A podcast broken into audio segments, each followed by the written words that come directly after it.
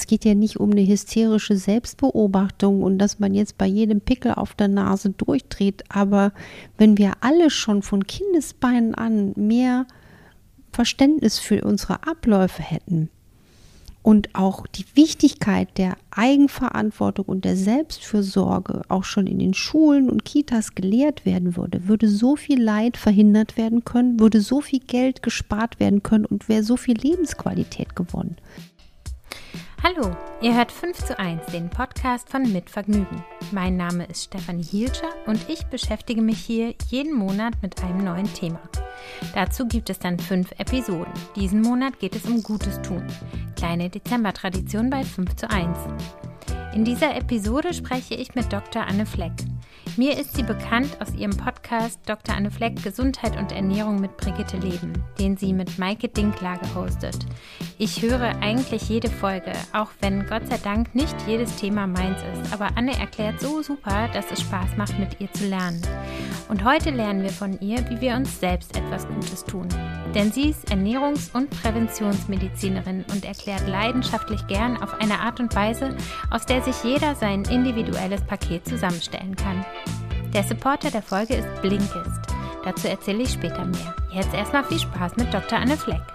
Schön, dass wir uns treffen. Ich freue mich sehr. Ja, ich freue mich auch sehr und danke, dass ich hier sein darf. ähm, Sie haben gerade ein Buch geschrieben, das heißt Energy in fünf Minuten. Und wir befinden uns ja gerade in einer Zeit, wo man sich so wieder gute Vorsätze vornimmt, so kurz vorm neuen Jahr, die man dann umsetzen möchte.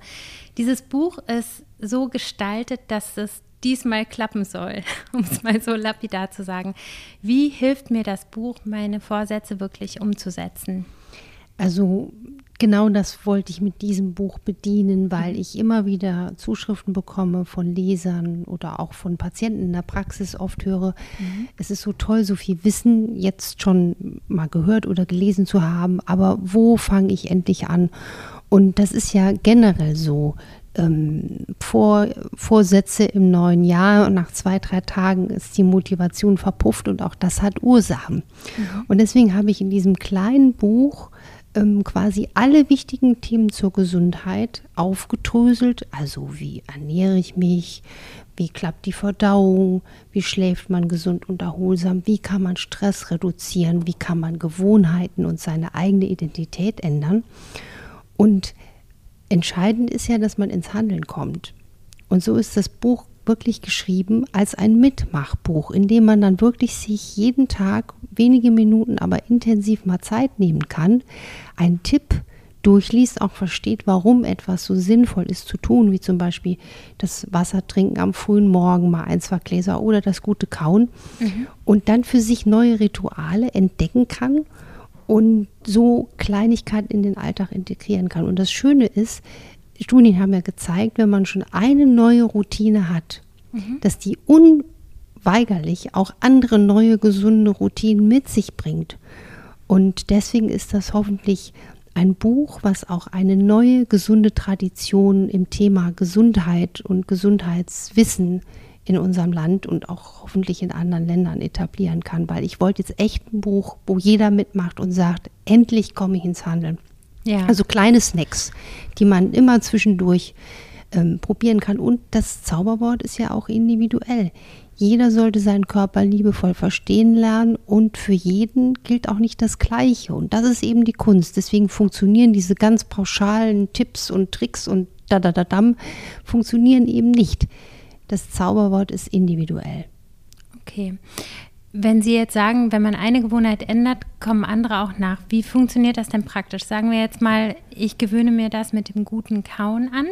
Sie haben ein Beispiel, man beißt in einen Apfel oder in eine Möhre und kaut so lange, bis es wirklich ein flüssiger Brei ist und schluckt erst dann runter. Wenn ich das jetzt mache, wie, ähm, wie integriert sich denn dann automatisch die nächste gesunde Gewohnheit?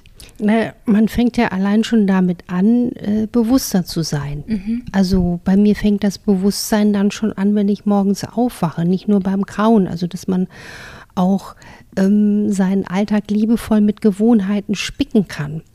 Und deswegen diese Tipps aus diesem Buch, wenn man dann spürt, ach, das da hat mir gut getan, dann kann man normale Gewohnheiten, die man eh schon hat, mit neuen Gewohnheiten verkuppeln. Also wie eine Art Kuppelshow, nur Gewohnheiten mit Gewohnheiten werden verkuppelt. Also mhm. zum Beispiel, ähm, wenn man jetzt sagt, ich äh, trinke zwei Gläser Wasser am frühen Morgen oder man kocht sich zum Beispiel Wasser für einen Tee, dann hat man ja auch nochmal quasi eine Routine, die man hat, genauso wie das Zähneputzen. Man kann zum Beispiel diese beiden Momente, genauso wie, wie das durch eine Zimmertür gehen oder ein Licht anknipsen oder vielleicht mit einem Hund rausgehen, alles kann man mit Dingen verbinden.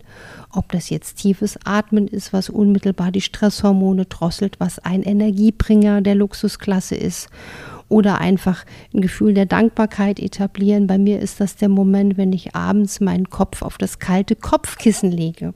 Das habe ich verknüpft mit dem Gedanken, wofür bist du heute dankbar? Und dann sage ich oder schreibe ich mir drei kleine Dinge auf und spreche das auch so leise vor mich hin murmelnd aus und versuche auch immer zu begründen, warum bin ich dankbar. Und das Schöne ist zum Beispiel, wenn wir Dankbarkeit üben, und in unseren Alltag einbauen, wie Zähne putzen, dann sind automatisch auch negative Gedanken abgestellt. Ich glaube, das ist auch ein Tipp, der gerade in der heutigen Zeit so wichtig ist, weil wir ja umgeben sind von auch Negativität, von Ängsten, von Sorgen.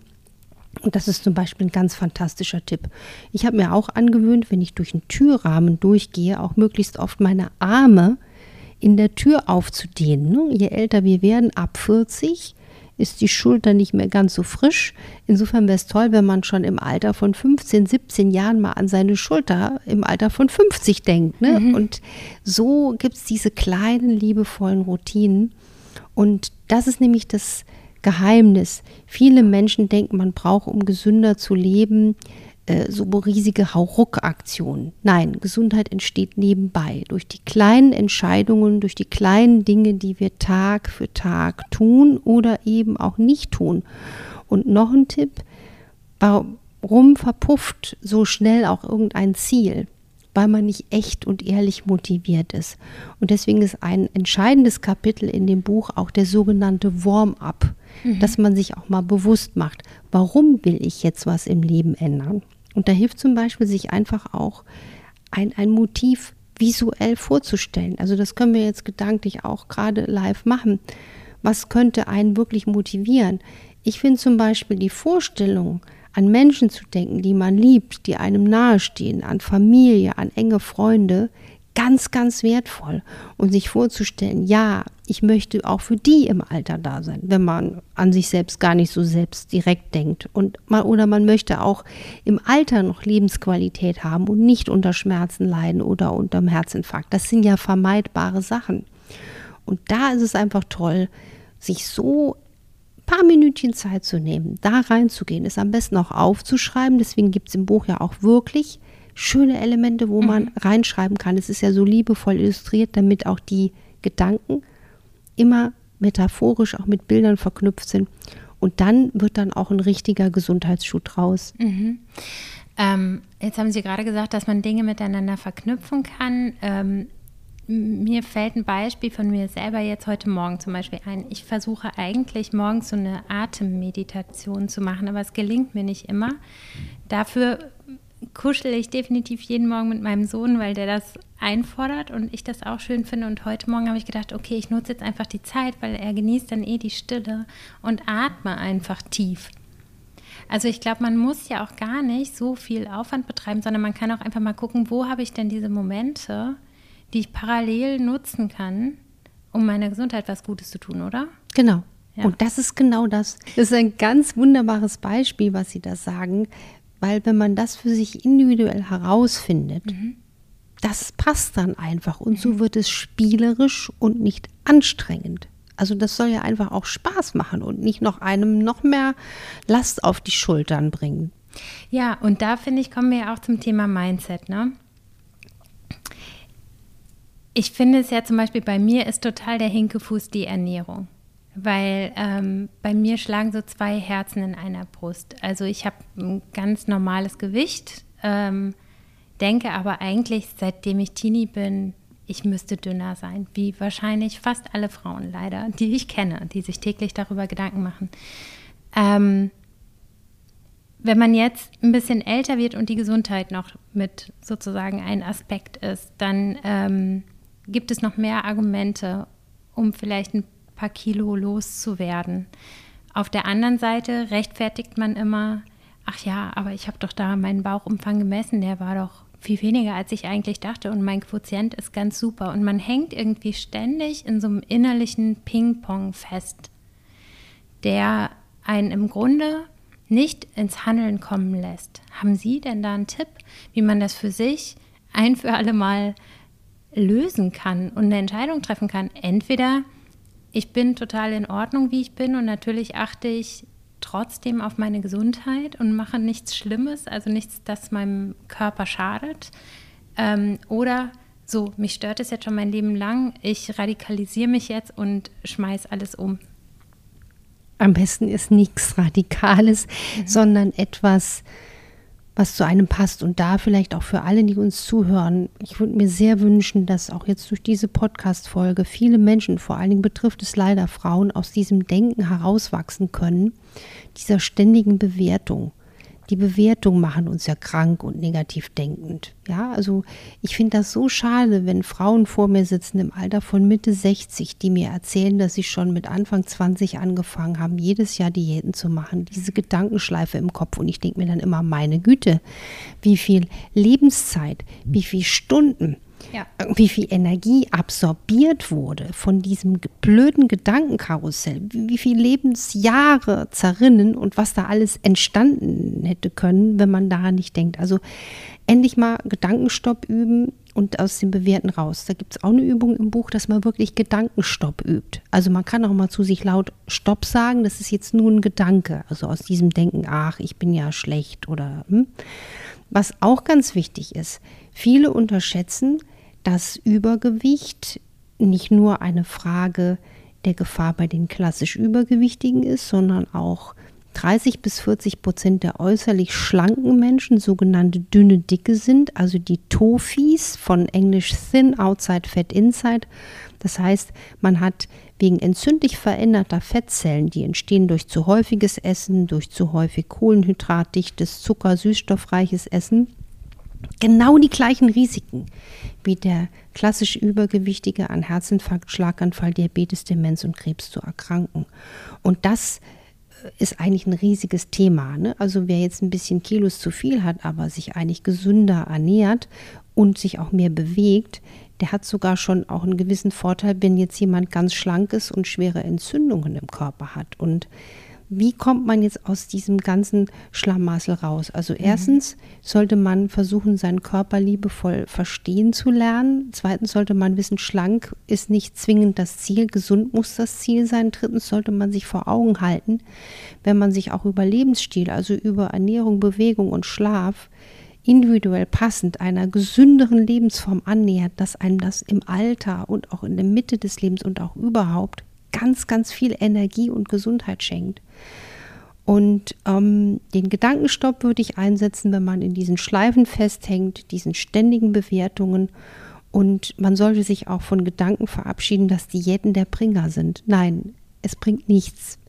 Und gefährlich sind auch ähm, Diäten, die auf Molke-Eiweißshakes berufen, beruhen, weil Milchprotein wird von 30 bis 40 Prozent der Menschen nicht gut vertragen. Und wenn da noch Süßstoffe ins Spiel kommen, bist du vielleicht ein paar Kilos leichter, aber dein Darmmilieu wird über die Dauer leiden.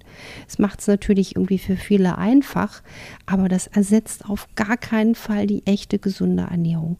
Und wenn man diese Puzzlestücke zusammennimmt, einfach mal Stopp oder sich heute durch diesen Podcast mal entscheidet, ich will jetzt endlich aus dieser Schleife raus.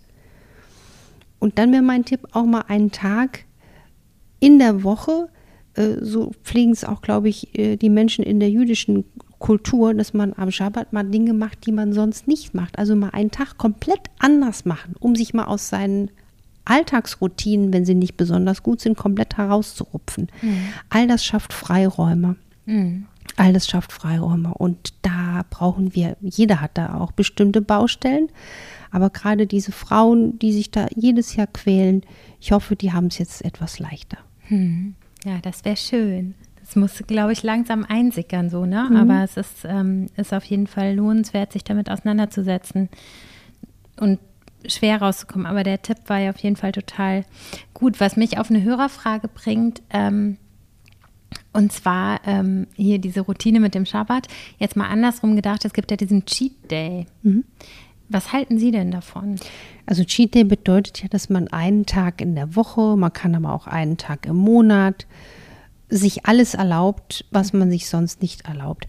Das kann für viele Menschen hilfreich sein. Und das Interessante ist, dass ich erlebt habe bei den Patienten, die das so umgesetzt haben, dass sie dann auch immer weniger Cheat Days gebraucht haben, weil sich der Geschmacksnerv verändert, weil man viel bessere Routinen hat. Also ich bin ja auch ein Fan von keinen Dogmen und dass man sich auch wirklich auch gerade, ob das jetzt Weihnachten ist oder auch Gemeinschaften sind, dass man das auch sich mal was gönnt. Ne? Also es sei denn, man hat jetzt wirklich eine schwere Unverträglichkeit, ne? wo man dann sagt, ich kann jetzt kein Gluten essen. Das gibt es ja. Mhm. Aber man kann zum Beispiel entweder sich entscheiden, ja, wenn ich jetzt Lust auf, auf Schokolade, dass man sagt, ich esse jetzt nicht eine Tafel Schokolade verteilt über den Tag, sondern ich esse eine Portion an, in einem auf. Ja, Manche können das ja sogar, eine kleine Portion Süßigkeiten, so eine Handvoll nach dem Essen. Ich bin jetzt so ein Typ, wenn ich eine Schokolade esse, dann esse ich die meistens ganz auf. Natürlich esse ich jetzt nicht jeden Tag eine Schokolade. Mhm. Also nichts verbieten. Und wenn es was Zuckerreiches ist, dann oder überhaupt Snacks, man sollte sich nicht durch den Tag snacken, sondern möglichst wenige Blutzuckerreize setzen. Und man kann, wenn man jetzt wirklich merkt, ich habe doch eine große Anfälligkeit auch mal mit so einem Cheat Day arbeiten. Und ich bin natürlich auch ein Fan davon, dass man sich jetzt schlechte Dinge nicht äh, bevorratet. Ne? Also mhm. Transfette, Chips, die bauen sich ja wirklich in die Zellmembranen ein, diese Transfette. Und besser, man hat dann nicht diese Verführungsdinge in der Schublade liegen. Und man sollte dann auch nicht in emotionale Essmuster verfallen. Also gefährlich ist, wenn man sich mit Essen belohnen will. Mhm. Das geht langfristig in die Hose. Mhm. Da gibt es ja auch ein schönes Kapitel in Ihrem Buch, wie man die, wie man die Schränke aussortiert, ne? die Vorratsschränke, die Kühlschränke und so weiter da kann man sich einfach mal ein bisschen Zeit nehmen und wenn es nicht da ist, kann man es halt nicht essen. Ne? Ja, und auch nicht nur die Schränke habe ich ja thematisiert, sondern auch zum Beispiel im Auto das Handschuhfach oder das Nachttischfach oder in, in, im, äh, auch, auch, auch im Homeoffice oder im Büro. Ne? Mhm. Und das kann man dann auch liebevoll anders ersetzen. Also wenn da einfach auch mal ein paar Nüsse oder Mandeln drin stecken in der Schublade oder auch mal ein paar Bio-Äpfel parat liegen, ähm, dann hat man da einfach schon mal gut vorgebaut. Mhm. Aber wie gesagt, das ist jetzt keine Verbieterrittes für mal ein schönes, ehrliches Stück Kuchen oder eine schöne Schokolade. Die mhm. Dosis macht das Gift. Mhm. Wie schafft man es denn? Also bei mir ist es zum Beispiel so, wenn ich was Süßes esse, habe ich danach gleich wieder Lust auf was Süßes. Ich habe eine Zeit lang, ich glaube, ich habe mal zwei Jahre gar keine Süßigkeiten gegessen, da war es auch kein Problem. Ich bin überhaupt gar kein Typ für Cheat Days, weil dann also dann gibt es nur noch Cheat Days bei mir tatsächlich. Wie diszipliniert man sich denn eigentlich? Mir gelingt das gar nicht. Also entweder nur ganz oder gar nicht.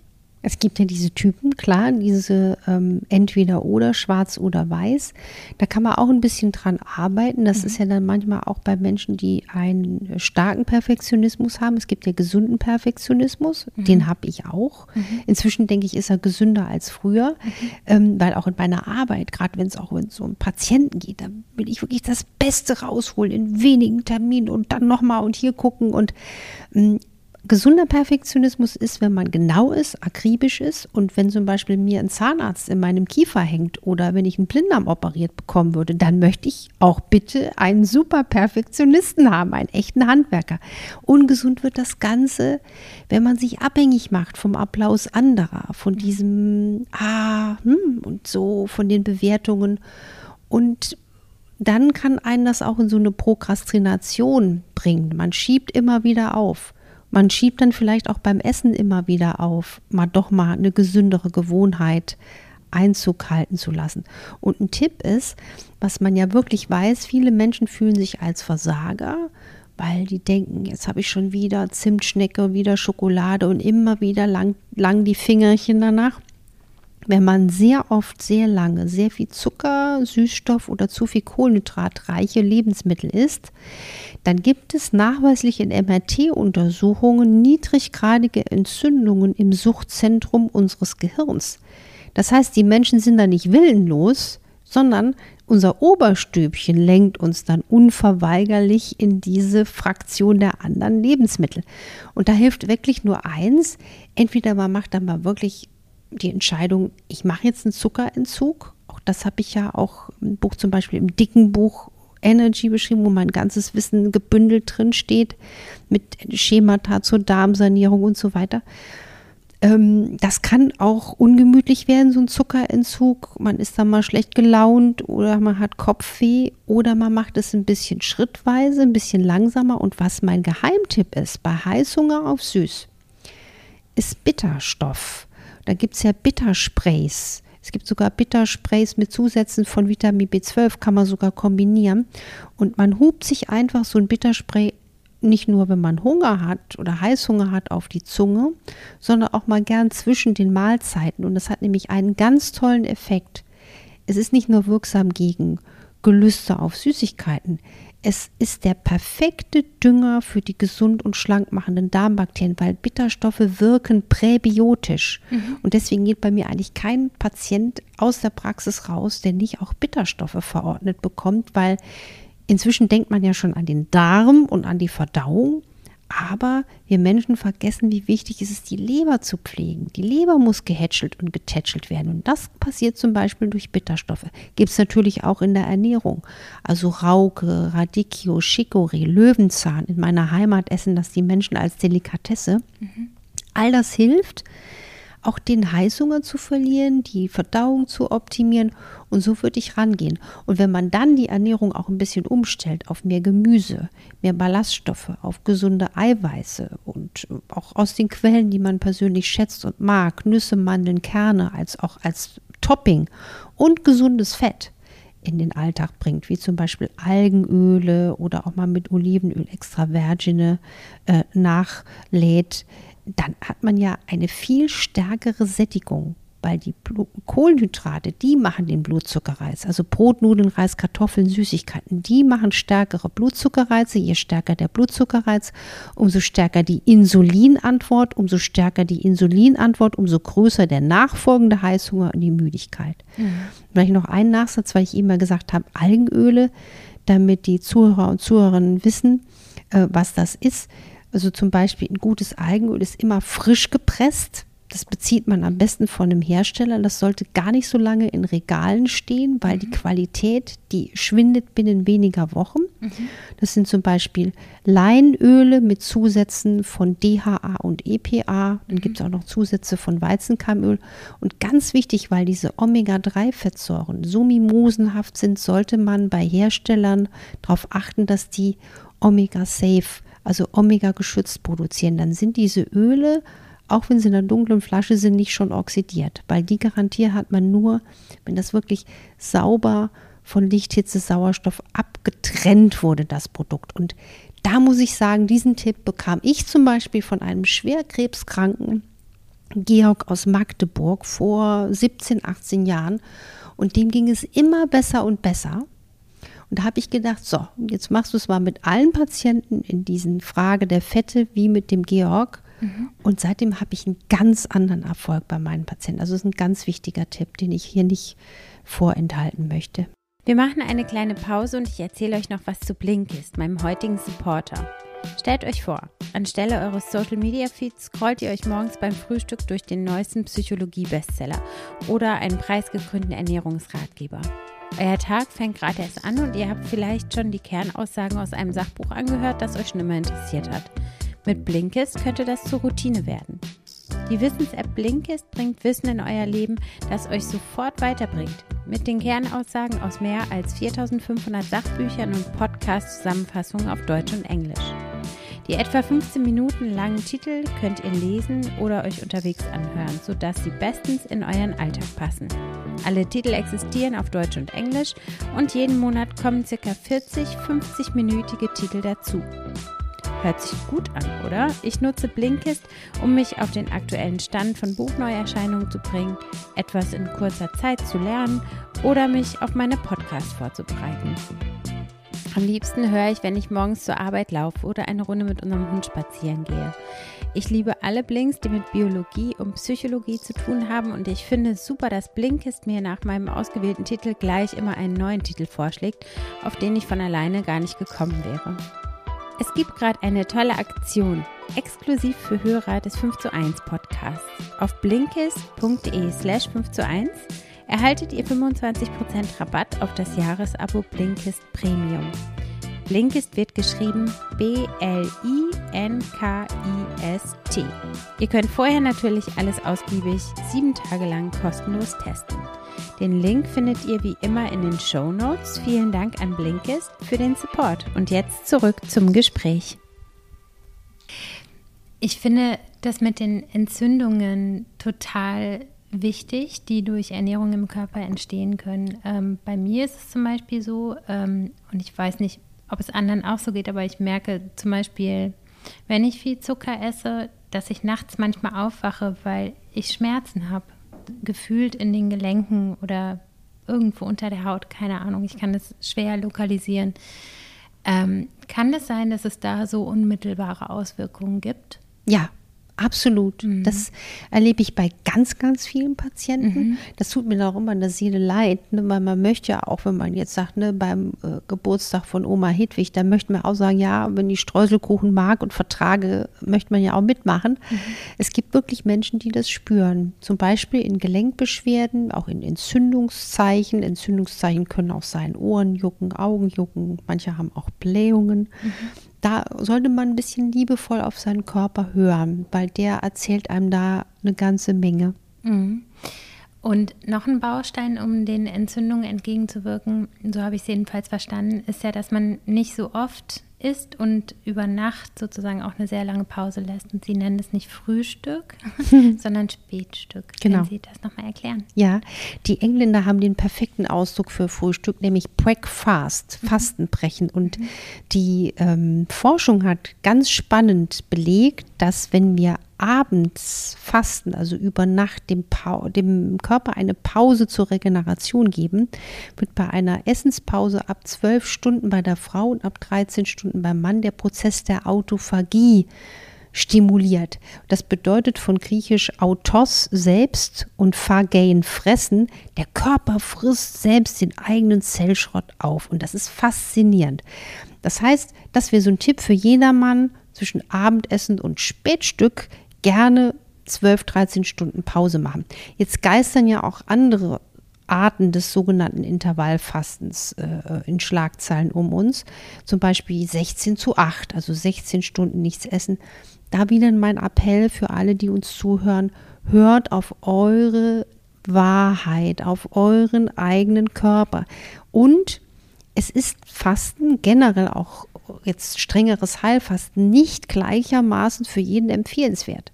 Also ich bin ja auch ärztliche Fastenbegleiterin. Da muss man ganz klar sagen, Menschen mit Migräne, Menschen mit Reflux, Menschen mit Neigung zu Gallensteinen, die sollten wirklich nicht zu lange fasten. Also Gallensteine wachsen zum Beispiel gerne, wenn man extrem unregelmäßig isst und da eine Neigung zu hat. Da übrigens beugen auch Bitterstoffe vor. Mhm. Wie ist das denn jetzt ähm, mit, dem, äh, mit dem Intervallfasten und den Hormonen? Da höre ich in letzter Zeit immer wieder, dass das dem Hormonhaushalt gerade von Frauen gar nicht gut tut, solange nichts zu essen. Ist da was dran? Da ist was dran, aber auch das muss man individuell ganz klar differenzieren. Das hängt auch damit zusammen, also auch nicht nur jetzt bei den weiblichen Hormonen, zum Beispiel die Nebenniere ist ja auch Hormonproduzent Deluxe. Die ist der Produzent von unseren Stresshormonen, Adrenalin und Cortisol. Brauchen wir auch manchmal, wenn der Säbelzahntiger kommen würde. Und die Nebenniere braucht regelmäßige Essensimpulse, damit sie überhaupt arbeiten kann.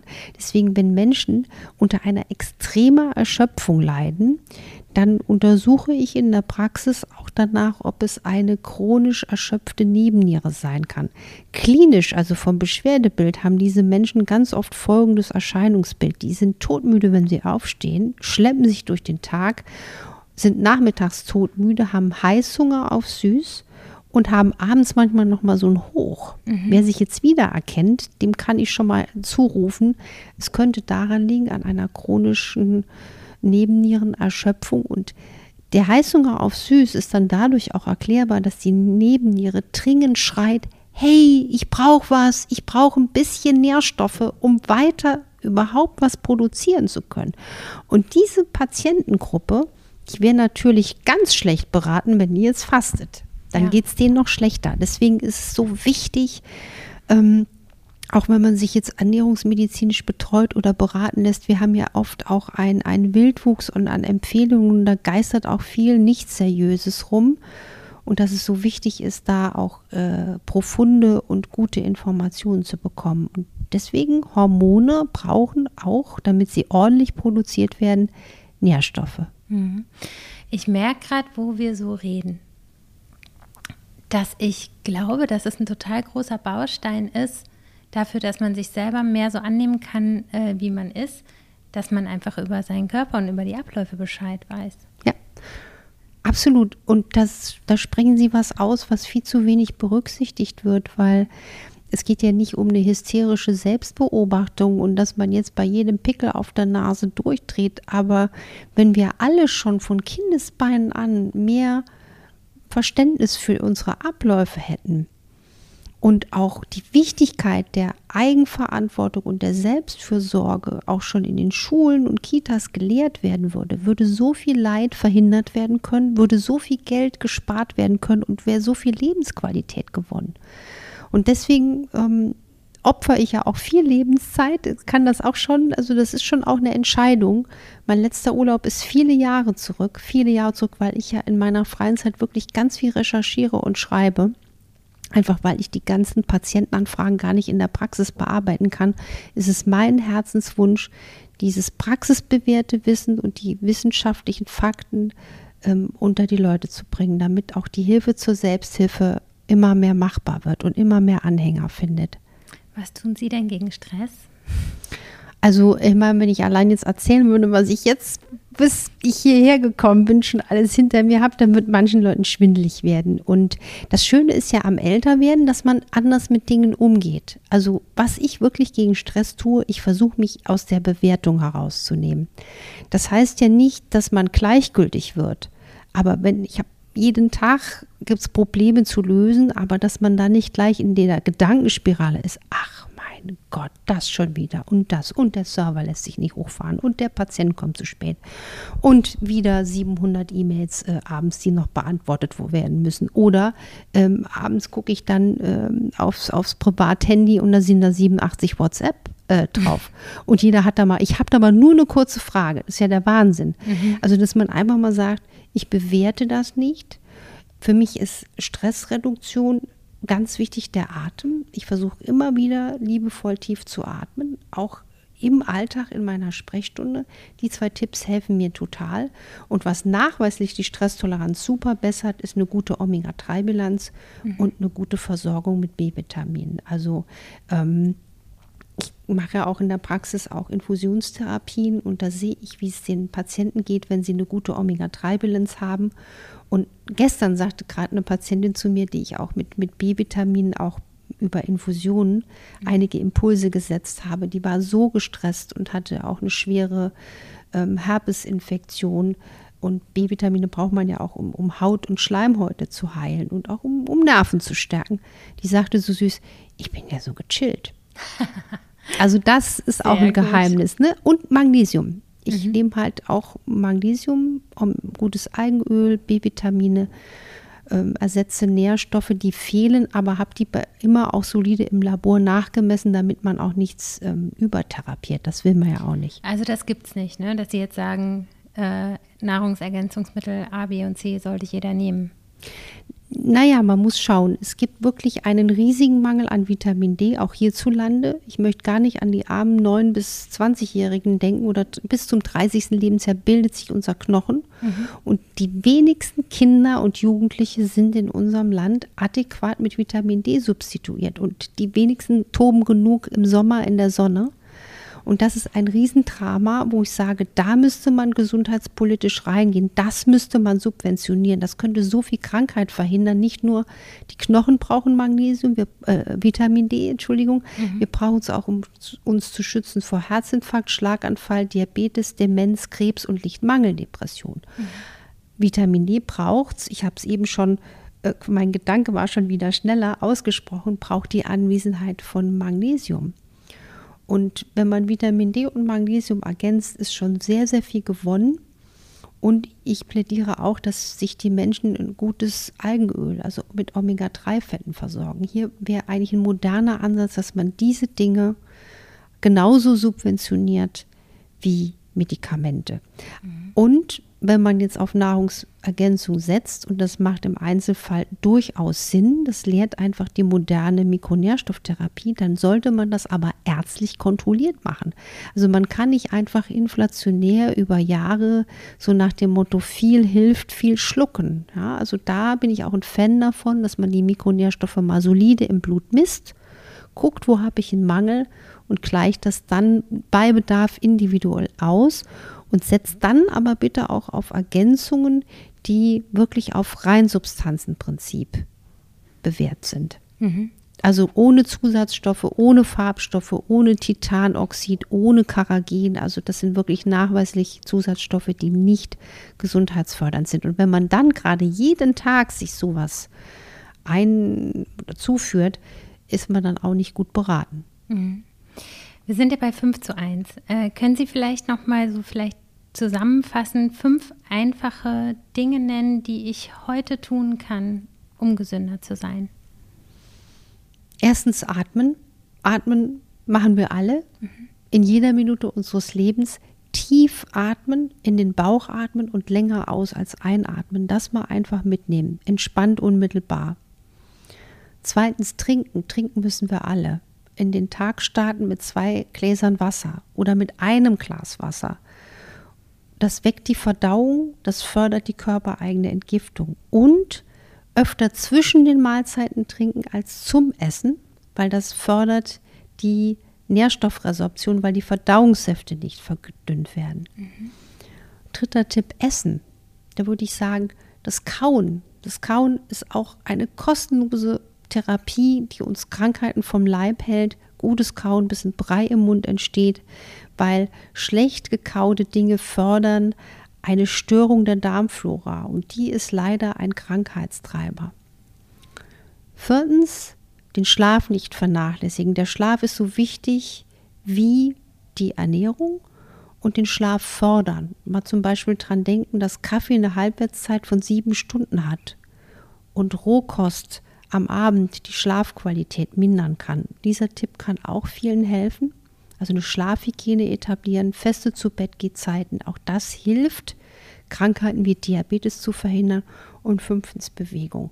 Und jetzt nicht sich überfordern mit, ach, ich muss jetzt super sportlich sein. Nein, Spazieren gehen bringt nachweislich viel, eine halbe Stunde pro Tag und ich würde die ganze Welt als Fitnessstudio nutzen. Wenn da eine Treppe da ist, auch mal die Treppe nutzen.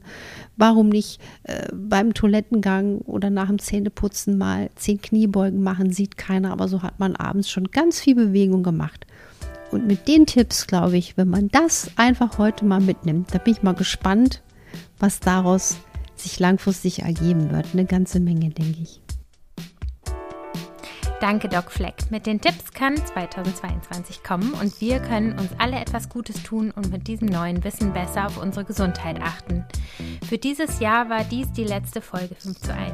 Ich bedanke mich von ganzem Herzen für jeden Gast, der in diesem Jahr bei mir war, für jedes Feedback, das ich von euch Hörern bekommen habe und ich danke dem Team von Mitvergnügen. Vic, Insa, Gizzy, Maxi, Lisa, Tobi, Zora, Max und Matze für die schöne Zusammenarbeit. Ich verabschiede mich kurz in den Winterschlaf und wir hören uns dann im Februar wieder. Bis dann!